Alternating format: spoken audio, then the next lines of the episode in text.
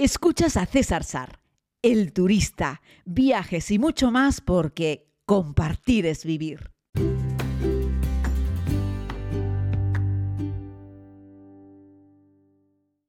Saludos a todos y a todas, querida comunidad. Vamos con un podcast grabado desde la habitación de mi alojamiento en Hong Kong. Como les he contado, me vine a un hotel mm, chino, sencillo, pero un hotel. Eh, después de aquel tema con el hostel, como, como ya bien sabéis quienes escucháis este podcast de manera diaria. Hoy quería simplemente hacer como un pequeño repasito de cómo van las cosas por Hong Kong, que van bien, que es una ciudad que me gusta, de cómo estoy disfrutando de un viaje de espacio, como estoy una semana en cada lugar, y además me he propuesto no visitar todos los lugares de interés turístico porque como también os he contado, no estoy hablando de los sitios, sino de cosas, tips, consejos, curiosidades, etcétera pues voy por la calle y les voy contando cosas. Espero que, lo podáis ver y que os guste. En fin, le estamos poniendo muchas ganas en esto. Y claro, estoy disfrutando de la ciudad más bien casi como un local. Es decir, me voy a un sitio, como, me muevo por los lugares, utilizo el transporte público, pero todo ello sin prisa. También es cierto, y quiero aquí reconocer que hay veces que me está costando un poco salir de la habitación. Creo que la India me dejó bastante baldadillo, cansado. Al principio la idea era hacer solamente una semana en Delhi y luego al final usé el servicio este de coche con conductor, hice Delhi a Jaipur, un montón de horas por carretera, la India es muy cansada, mucha humedad, mucho calor. Y hoy he dedicado una buena parte de la mañana a buscar un alojamiento en Sydney. Y claro, porque me voy el domingo. El domingo por la noche salgo y el lunes por la mañana estoy llegando a Australia. Claro, esto ya hay que tener mucho cuidado porque Sydney es un lugar muy caro, aunque bueno, al final me va a costar menos dormir en Sydney que lo que me ha costado dormir en Hong Kong, contando la suma del hostel más el hotel, ¿no? Y es que, bueno, hay veces que tomar según qué decisiones o tener qué problemas hace que tengas que pagar el pato en modo de dinero. Pero, ¿qué le vamos a hacer? No, no, no, ya no sirve de nada eh, lamentarse y fue una decisión que tomé, que la volvería a tomar, evidentemente, porque aquí estoy mucho más tranquilo. Al final me puse a buscar un alojamiento en Sydney y encontré uno que me llamó la atención y que me sonaba mucho. Y claro, era el mismo lugar en el que había dormido eh, durante la segunda vuelta al mundo. Qué curioso, ¿verdad? Así es que bueno, allí que me voy ya les hablaré de ese sitio cuando toque. En este caso es una habitación privada con baño compartido. Un hostel es habitación compartida y baño compartido. Esto es una habitación privada con baño compartido. Será una habitación muy pequeñita. Digo que me cuesta porque con esto de la diferencia horaria, te pones a hablar con gente en España y resulta que te, te vas a la cama una y media, dos de la mañana. Es terrible. Y claro, eso hace que te levantes con sueño, que te quedes un poquitito más en la cama, que te dé las ocho, ocho y media en la cama. Me levanto. Mm, este hotel tiene un pequeño desayuno, un desayuno muy espartano. Tiene solo un poco de pan, un poco de bollo.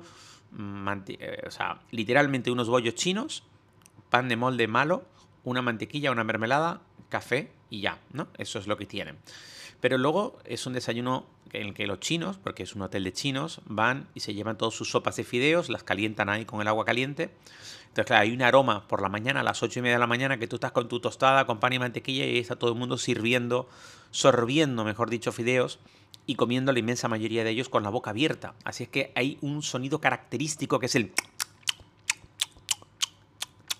ese sonido tan terrible de escuchar a alguien comer con la boca abierta es parte del panorama musical cuando vas a China, también en Hong Kong, porque como os he contado, la inmensa mayoría de los turistas que están en Hong Kong son ciudadanos chinos de la China continental que vienen a la China hongkonesa, un estado, dos sistemas, de lo cual ya hemos hablado.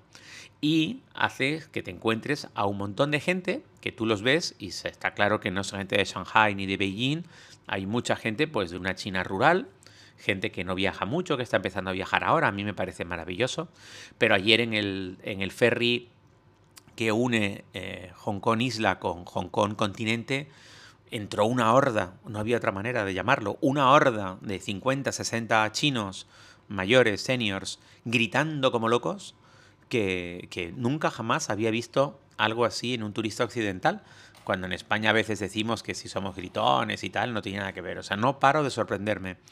India, que ya lo conocía, evidentemente, igual que China, que también lo conocía, igual que Hong Kong, pero India es un lugar ruidoso en sí, todo. La gente nace con un claxon en la mano y toca la pita a todas horas. Y en, y en China, no, aquí en Hong Kong, nadie toca el claxon del coche, no hay un ruido en la ciudad eh, desagradable, es una ciudad que está bien, a pesar de que es uno de los lugares más poblados del mundo, no hay un gran ruido en la calle, afortunadamente. Lo que hay un ruido terrible es cuando se junta un grupo de personas y estás y a veces vas por la calle y la señora que está al lado hablando con su pareja pega unos gritos tan grandes. Ayer estaba comiendo en un restaurante los dim sum y detrás de mí había una pareja, un matrimonio, no sé, 50 años. Ella le estaba pegando unos gritos tan monumentales a él que él hubo un momento en el que le pidió a ella que bajase la voz. Yo creo que le estaría cantando a las 40 por algo, pero, pero era un grito ensordecedor, era terrible, terrible. En esta miniserie muchas de las cosas que les estoy contando en Hong Kong me vais a ver en cámara pedir disculpas por el sonido que provocan los chinos, turistas chinos que están aquí. Y es que hay que decirlo, este podcast está para decir lo que, lo que considero y una de las cosas que considero es que el turismo chino en general, en términos generales, es un turismo bastante maleducado, bastante faltón, bastante gritón, bastante irrespetuoso.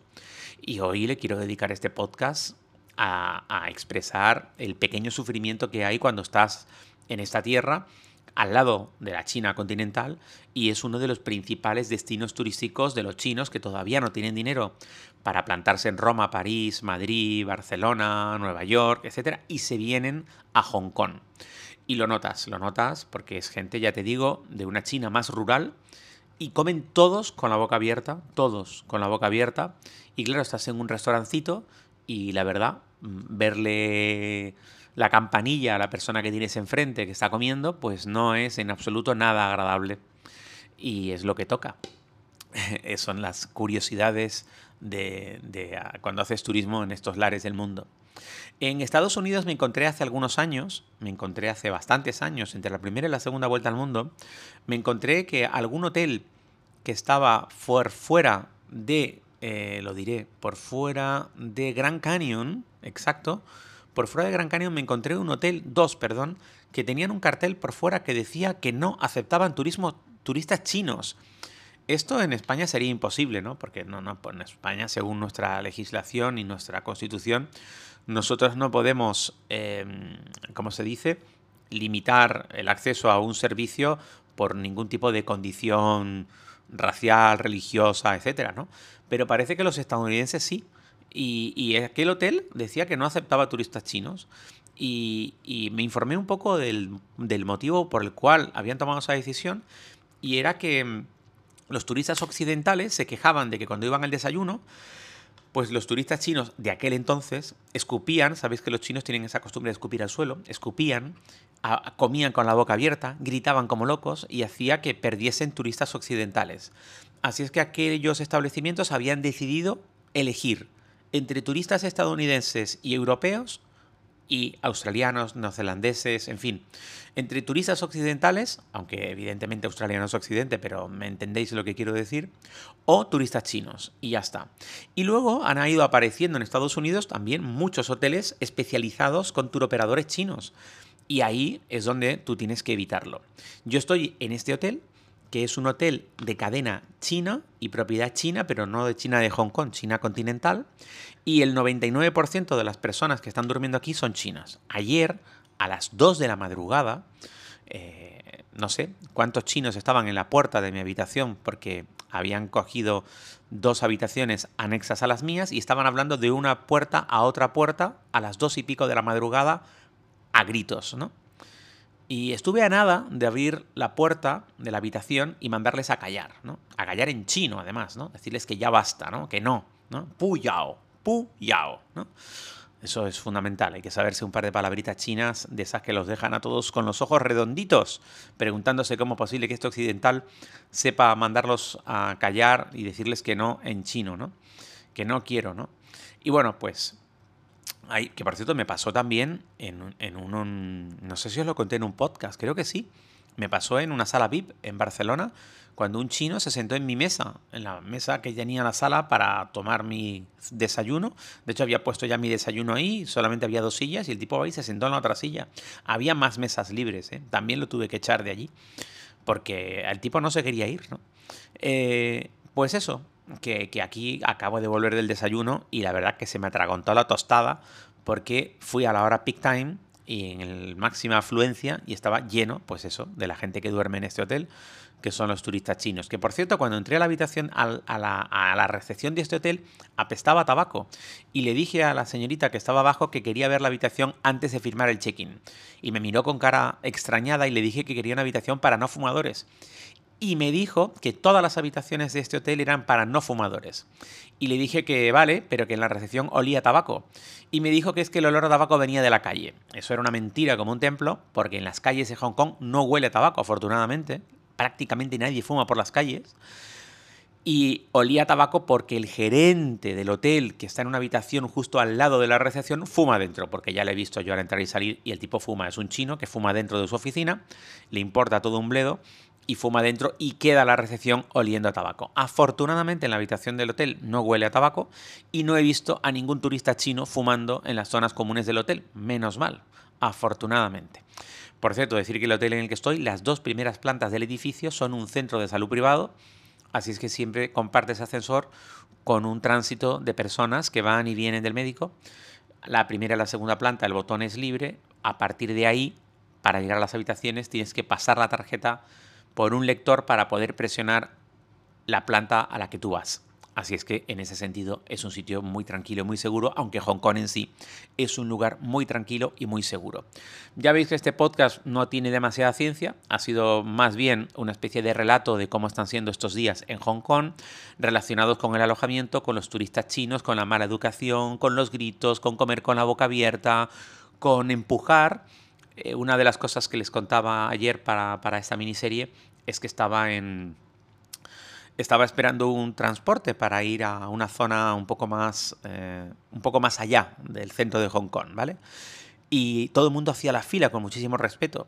Y ahí es donde puedes detectar que esos son los hongkoneses residentes. Estos son los que viven aquí.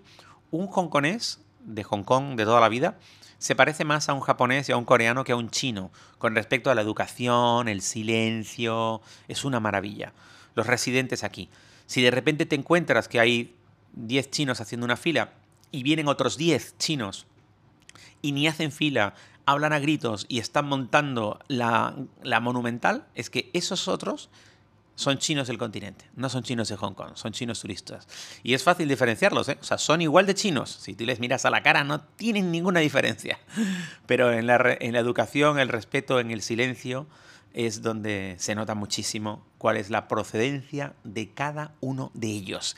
Y es que, queridos amigos, la nueva China, el nuevo imperio chino, podrá tener mucha gente, podrá tener mucho dinero podrá tener una historia magnífica en un montón de aspectos, pero lo que todavía no tienen y no pueden comprar es la educación. Y eso se cultiva desde la cuna. Por cierto, la inmensa mayoría de los niños que están viajando con sus padres chinos son igual que sus padres.